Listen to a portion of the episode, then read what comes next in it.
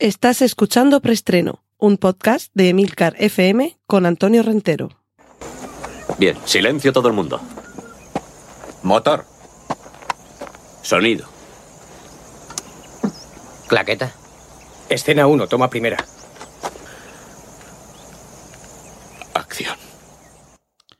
Saludos, bienvenidos una semana más a Preestreno, el podcast de Emilcar FM, donde cada semana os cuento las últimas noticias de cine y series de televisión.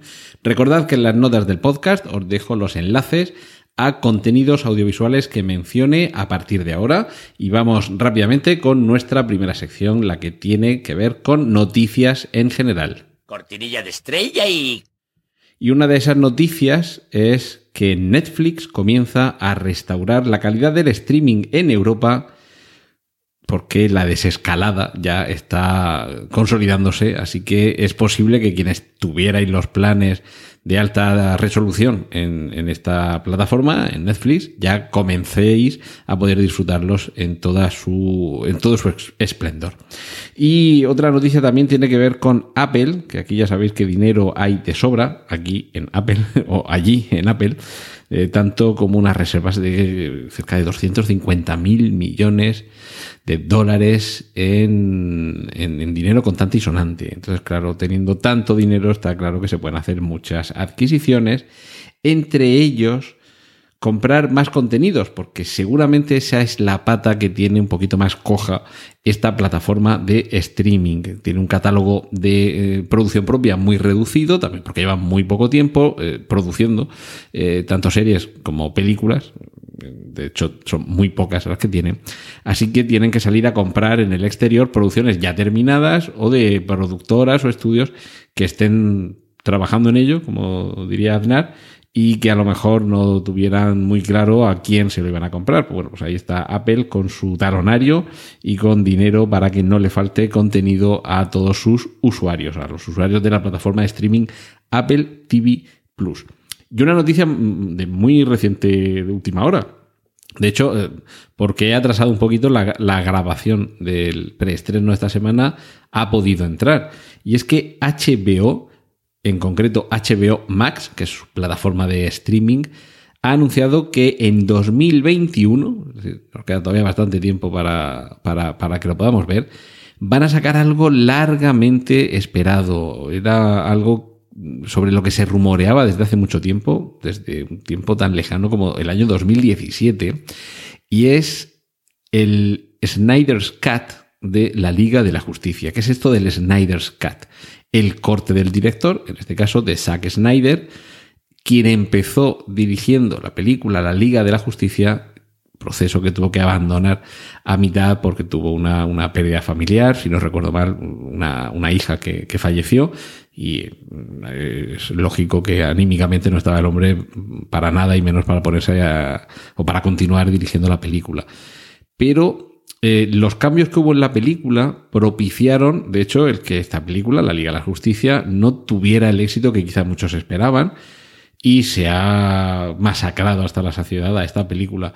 En parte se ha, se ha achacado esa, no sé si esa falta de, resultado final que todos querían a, este proceso, ¿no? A esto que, se suele decir a veces de cambiar de caballo en mitad del, del vadeo del río y no sé si efectivamente era esa la, causa o directamente el guion tampoco daba para más. Es decir, que aunque no hubiera terminado Zack Snyder y el corte hubiera sido el que él quería. Pero bueno, la cuestión es que, ya digo, tan pronto como desde el año 2017, casi desde el momento del estreno de la película, ya se rumoreaba que había una edición del director de esta película que además de añadir metraje solventaba algunos de los problemas que muchos achacaban a la trama.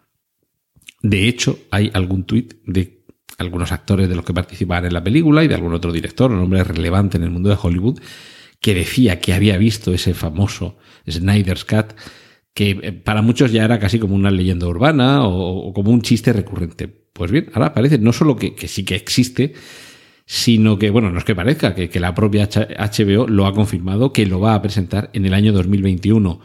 Lo cual a mí personalmente me lleva a sospechar que existir existía, pero quizá no en el formato apropiado para poder presentarlo, mm, digamos, de forma final. Es decir, que era algo así como, como un borrador, un work in progress, un trabajo en proceso que se le podía llegar a enseñar a alguien como un proyecto más o menos terminado, pero que no era como los director's cut habituales, es decir, una versión completamente terminada, su producción, su montaje, su postproducción, todo ese ensamblaje de elementos que hace que, existan distintas versiones, distintos cortes, distintos montajes, en realidad, por hablar con más propiedad, de, algunas películas. Así que yo creo que esta es la noticia de, iba a decir de la semana, pero casi que del lustro, porque 17, 18, 19, 20, 21, al final va a ser un proceso de cinco años desde que eh, la versión original en el sentido de lo que el director originalmente contratado tenía pensado para mostrar en las pantallas, hasta que finalmente podamos verlo.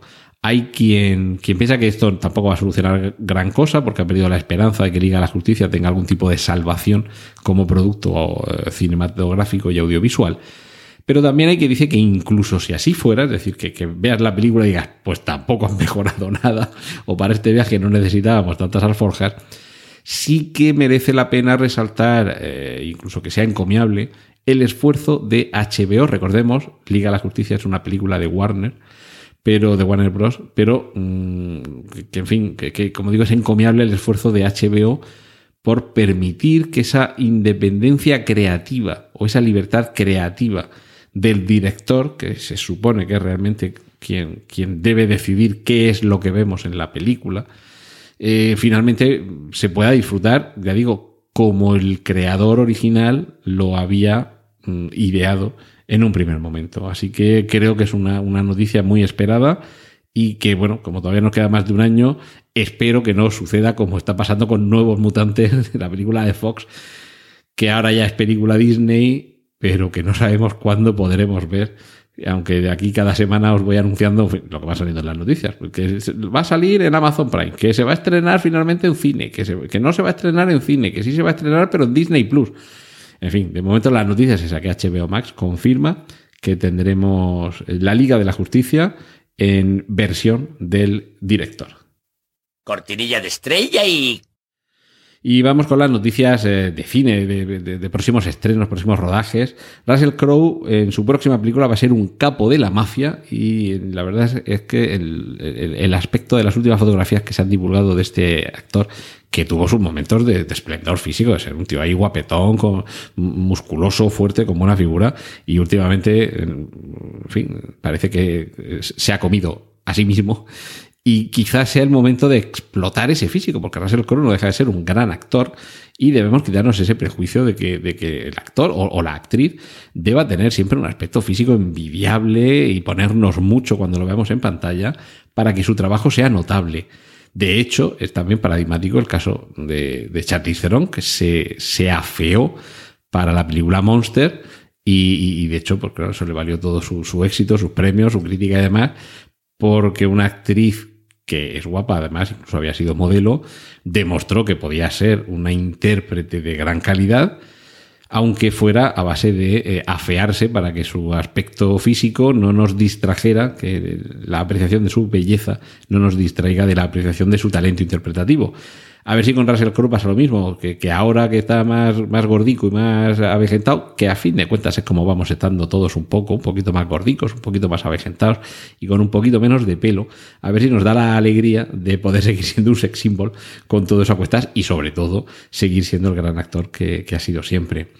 Y una actriz que se pasa a las series, hay que ver la cantidad de series que están permitiendo que grandes actores, unos más o menos conocidos y, otros que precisamente gracias a esos papeles televisivos nos permiten disfrutar de su talento, todo esto gracias a, las plataformas de streaming y la televisión, del cine, están pasando a la, pequeña pantalla, a las plataformas de streaming, nombres que quizás sea este el, mejor... Eh, eh, no sé si la mejor oportunidad, pero bueno, la mejor baza que, puedan estar teniendo para tener una carrera brillante y que al mismo tiempo nosotros como espectadores lo disfrutemos.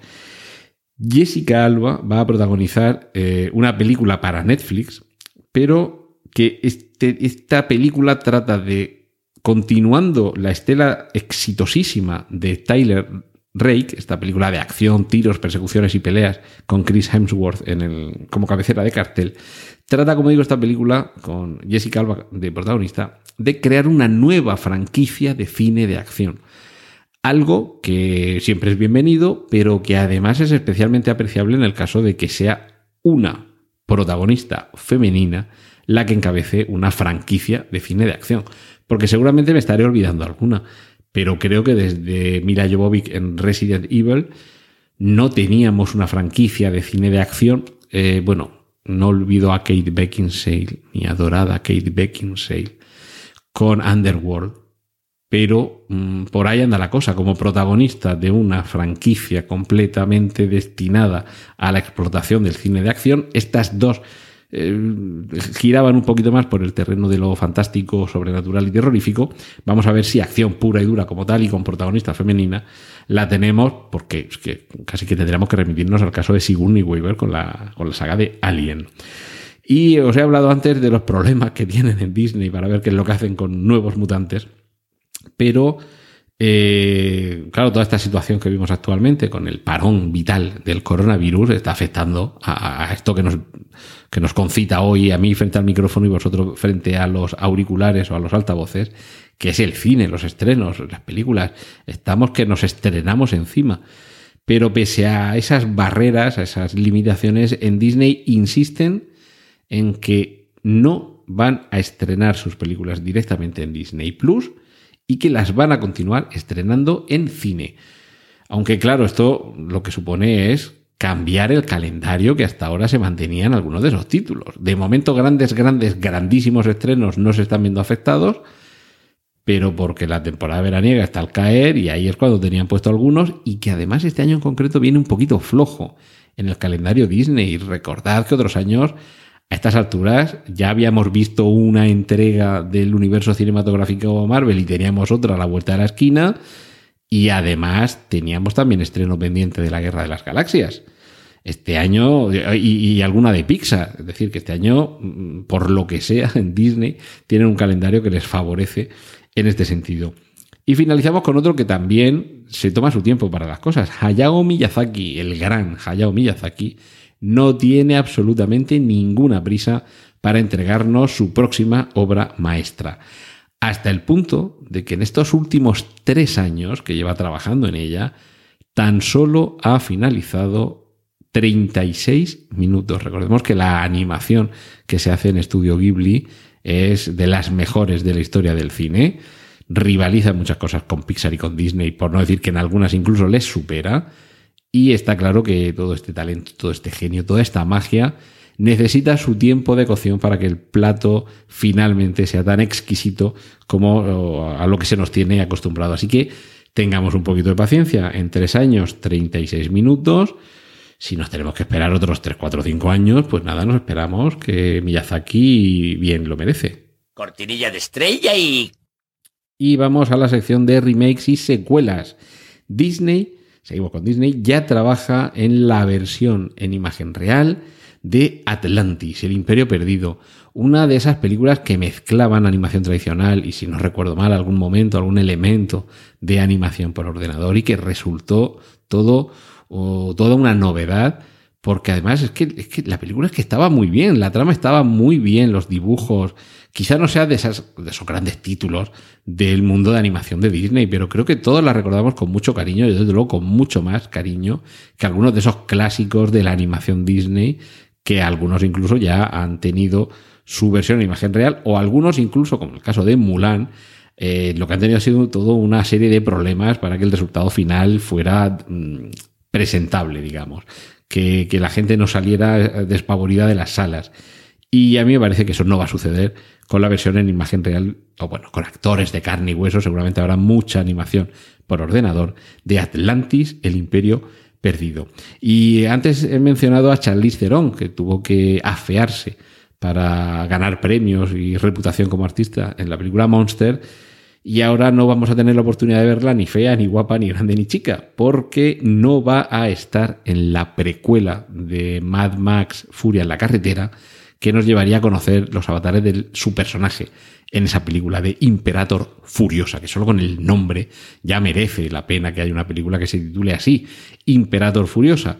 Se barajaba utilizar la tecnología de rejuvenecimiento digital, pero se ve que alguien ha visto el irlandés en Netflix y no le ha convencido lo que ha pasado con eh, Robert De Niro y Joe Pesci, por ejemplo, y con Al Pacino y ha dicho no, vamos a buscar, bueno, George Miller, que es quien va a dirigir este, este spin-off, esta precuela, eh, se ve que ha dicho no, vamos a buscar a una actriz joven y, y el resto de la película seguirá teniendo sin duda el, el aspecto genial de ese milagro cinematográfico que es Mad Max Fury Road. Cortinilla de estrella y... Y nos vamos al mundo de las series. Un personaje pasa directamente de la serie de dibujos animados Clone Wars a la serie de Mandalorian. Y esto seguramente sea la primera vez que sucede que un personaje de dibujos animados, gracias al cariño, al fervor y a lo bien construido que está, eh, pasa a una serie de, de- de imagen real que ya existía y que han rescatado a dicho personaje. Se trata de la actriz Katy Shakov, que es quien va a encarnar a Bo Katan, un personaje de los últimos eh, episodios, de los últimos capítulos de las Guerras Clon, y que ahora va a estar, como digo, en la temporada 2 de The Mandalorian. Ojo, porque esa temporada 2, si la 1 ya ha tenido un- una acogida grandiosa, esta temporada 2 puede, puede hacer sonar las campanillas en todos los hogares cuando llegue la hora de verla. En plan, silencio, que no se mueva nadie, no molestéis y atención porque empieza lo bueno. Porque, entre otras cosas, para esta serie, para esta segunda temporada de esta serie, ya se ha confirmado que aparecerá el actor Timothy Oliphant y que además portará la armadura de Boba Fett. Respiremos hondo. Pero vamos a ver, este señor no estaba en el fondo del estómago del Sarlacc con esa digestión de mil años. Mm, Bueno, ya los que sabéis de esto ya sabéis que, que de todo se sale, incluso de- del estómago del Sarlacc. Y para los que os gustó la película de, a ver si pronuncio bien, Bon Joon-ho, creo que es así, el flamante ganador del Oscar por primera vez en la historia de mejor película y mejor película en lengua no inglesa, que es Parásitos. La película Snowpiercer, el rompenieves, ese, tren que era un trasunto de la sociedad, de nuestro futuro, con un mundo helado en el que lo único que se movía era ese tren que surcaba a toda velocidad el, el hielo, ahora es serie de televisión, ya lo hemos mencionado aquí, con Jennifer Connelly como protagonista femenina. Pues bien, en las notas del podcast podéis encontrar el enlace al tráiler de esta serie, de la serie Snowpiercer. Y a ver, si habéis visto la película, seguramente sorpresa va a haber poca, la justa. Pero, claro, también porque el tráiler no nos va a desvelar las sorpresas para que nos lleve más allá de donde nos llevó la película. Yo, sinceramente, la, la- a ver, yo es que la película me gustó cómo estaba hecha, lo que contaba, pero partamos de la base de que yo lo de que con ese mundo apocalíptico lleno de nieve hasta las cejas, que el tren vaya por ahí a todo trapo y que no haya nadie que esté manteniendo en condiciones esas vías. En fin, vale, hay cosas que cuesta un poquito, pero o sea, no, las creemos, vale, hacemos suspensión de incredulidad. Entonces esta serie no sé cómo va a sortear esos problemas, pero vamos, seguro que lo hace bien. Y en cualquier caso, eh, no sé qué duración tendrá. O sea, no me imagino seis temporadas, ¿vale? Pero, pero bueno, desde luego el tráiler de, de esta, por lo menos primera temporada de Snowpiercer tiene más que buena pinta. Y claro, algunos productos televisivos tienen tanto éxito, hoy hemos mencionado algunos de ellos, televisivos y cinematográficos, que la historia debe continuar más allá. ¿Y cómo lo hacemos en este caso? Pues con un spin-off de una de las series que en los últimos tiempos también ha concitado grandísimo éxito y una gran acogida, Outlander. Y, y bueno, después de cinco temporadas, eh, y si no recuerdo mal, ya se había confirmado que iba a hacer una sexta. No os habéis quedado espectadores amantes de Outlander con ganas de más, pues vais a tener mucha suerte, porque va a haber un personaje, eh, Lord John Grey, que, que es posible que sea el protagonista de una serie spin-off en la que su personaje se desarrolle mucho más. Así que si sois fans de, este personaje y de esta serie, ahí tendréis próximamente un, aliciente. Y terminamos con una comedia de situación que se va a titular Love in the Time of Corona. El amor en tiempos del corona, del corona coronavirus, por supuesto. Y el que es aquí en España ya hemos tenido algún ejemplo de una serie, eh, vale, es un poco la excusa, el McGuffin, lo de la pandemia, pero está claro que esto va a tener su referente en el cine y en las series y vamos a empezar a verlo muy rápidamente. Y uno de esos casos va a ser esta serie, una comedia de situación en la que además se centran en ese aspecto particular de la vida que estamos llevando en estos tiempos. La vida de quien debe convivir en la distancia, ojo, o en la proximidad, con la persona amada. Esto está claro que aquí hay fuente de conflictos y desde luego de historias más que, más que interesantes y las veremos en esa serie que como de momento lo que está es el proyecto a ver si cuando deciden, decidan rodarla y estrenarla ya se nos ha pasado las ganas de querer saber absolutamente nada del coronavirus. Cortinilla de estrella y... Y finalizamos con la sección dedicada a los cómics con una única noticia. Esta semana, ¿cómo se nota el parón, eh, amigos? Batwoman, la serie, se queda sin Ruby Rose, que era la actriz que le estaba interpretando este personaje, justo al finalizar la segunda temporada. Esto suena a diferencias creativas, que es lo que se suele decir siempre en estos casos.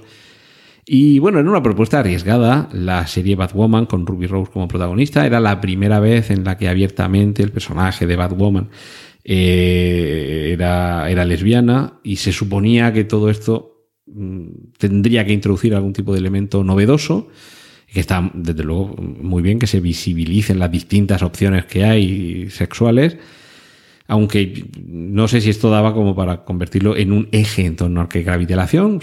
Me imagino que simplemente eh, sería, porque no he visto la serie, eh, sería un, un elemento más y, lo que no sabemos todavía son las razones que han llevado a la actriz Ruby Rose a salir por piernas de la producción de esta serie. Lo que sí que parece que los productores lo que quieren es continuar, o sea, no hacer ahora ni un remake, ni un reboot, ni un renada para explicar que tenemos a un nuevo personaje o a una nueva persona bajo la máscara y bajo la capa de Catwoman, perdón, de Catwoman, de eh, Batwoman. Así que me imagino que esto sucederá como ya ha pasado en otras eh, series, y el caso quizá más evidente sea el de El Príncipe de Bel en el que de pronto la, tía de, Will Smith pasó de estar interpretada por una actriz a estar interpretada por otra actriz distinta y no pasa absolutamente nada. Que esta es la magia de la televisión y la del cine. Cortinilla de estrella y y me voy a despedir, que se me ha pasado completamente decirlo al principio, con la sección de autobombo. Recordad que aquí en Emilcar FM tenemos eh, protagonizados o dirigidos o presentados por quien nos está hablando dos podcasts, serie limitada, el podcast Vigilantes, destinado a hablar de distintos aspectos del mundo del cómic. Eh, Watchmen llevado a la pantalla en la serie de HBO. Eh, os voy comentando aspectos que se van, que van apareciendo y contextualizando los capítulos. Y, la idea, os lo recuerdo, es primero escuchad el episodio 0 de Vigilantes y después veis el episodio 1 de la serie Watchmen, a continuación del cual veis, eh, escucháis el episodio 1 del podcast Vigilantes. Y así primero veis la serie y después me escucháis a mí explicaros algo, contextualizaros algo sobre ese episodio. Y otro podcast, serie limitada Excelsior, sobre el mundo del cómic, colecciones, autores, personajes editoriales. Espero que, os, eh, que, os, guste. Y por último, recordad que tenemos algún Cinema TV últimamente, uno que hicimos hace poco Marta Barbera y yo, en el que hablábamos de la serie Anorthodox, que eh, si no habéis visto, como es una miniserie, además creo que eran solamente cuatro capítulos, os recomiendo que aprovechéis para verla antes de que terminemos la desescalada, empiece el verano y os olvidéis del mundo del cine y de la televisión hasta después del verano. Esto ha sido todo por esta semana. Muchas gracias, un saludo a Antonio Rentero y la semana que viene volvemos a encontrarnos aquí en preestreno en Emilcar FM. ¡Y corten! Gracias por escuchar preestreno. Puedes contactar con nosotros en emilcar.fm barra preestreno, donde encontrarás nuestros anteriores episodios. Genial, la positiva.